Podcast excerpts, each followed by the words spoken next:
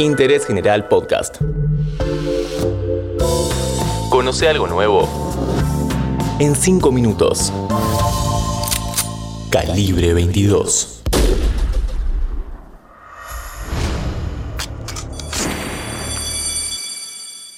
Bienvenidos y bienvenidas a este podcast de interés general sobre crímenes que marcaron la historia argentina. En el año 2004, un tiroteo en un colegio sacudió a la ciudad más austral de la provincia de Buenos Aires. ¿Qué lleva a un chico a cometer este crimen? Soy Aranza Pila y hoy te cuento sobre la masacre de Carmen de Patagones.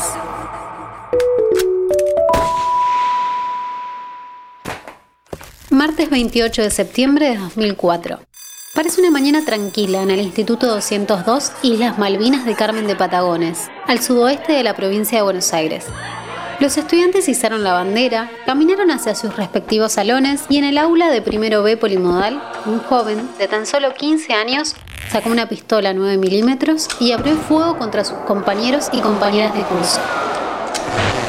Las banderas a media asta son el fiel reflejo de la tragedia que se ha vivido hace muy pocas horas en este mismo lugar. Escuela número 2, Islas Malvinas de Carmen de Patagones. El hecho enluta y consterna no solo a la ciudad, sino a todo el país. Y el izamiento de la bandera en este lugar fue lo último que se desarrolló normalmente en este colegio.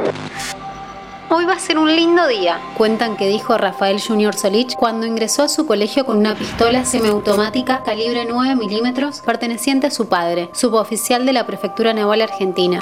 Además tenía dos cargadores y un cuchillo de caza. Todo esto escondido en un camperón militar. También sembró pistas sobre el horror que desataría. A Sandra Núñez, una de las chicas asesinadas, le habría advertido, mañana no vengas, va a pasar algo terrible. Junior entró en el aula de primero B. Se paró junto a su banco, el primero al lado de la puerta, y no paró de disparar. Agotó los 13 tiros del cargador de la pistola reglamentaria de su padre.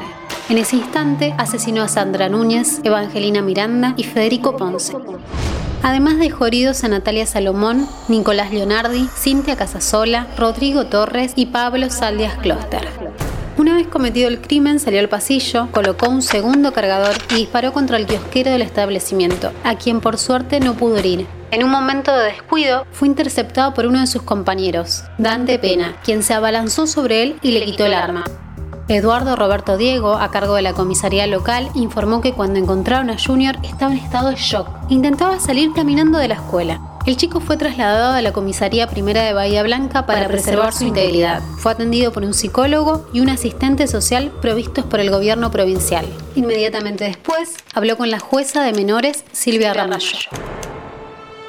La magistrada le preguntó si cometió el crimen estando enojado. Junior asintió. Le consultó por qué estaba tan enojado con sus compañeros. Y el joven contestó, me molesta, siempre me molestaron. Desde el jardín, desde séptimo pensaba hacer algo así. A Junior le decían pan triste por el personaje animado de García Ferré, y cuando él escuchaba ese apodo, apuntaba a sus compañeros con los dedos y contestaba, bum bum, te maté. Quienes presenciaron su declaración dijeron que el adolescente no sabía que había asesinado a tres de sus compañeros de curso y herido a otros cinco, pero tras enterarse de lo ocurrido no se quebró.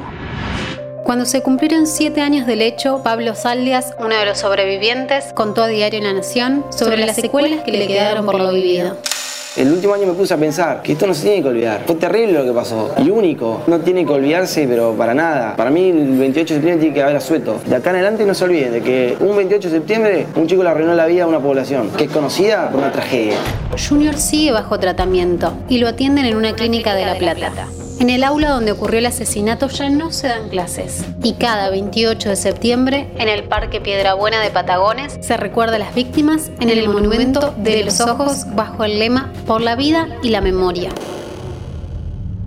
La Ley 26.892 de Bullying regula la convivencia en las escuelas y busca reducir los conflictos en la comunidad educativa. Si conoces algún caso, comunícate al 102, línea telefónica gratuita y confidencial. Podés llamar ante una situación de amenaza o vulneración de los derechos. Hoy en Interés General te contamos la historia de la masacre de Carmen de Patagones.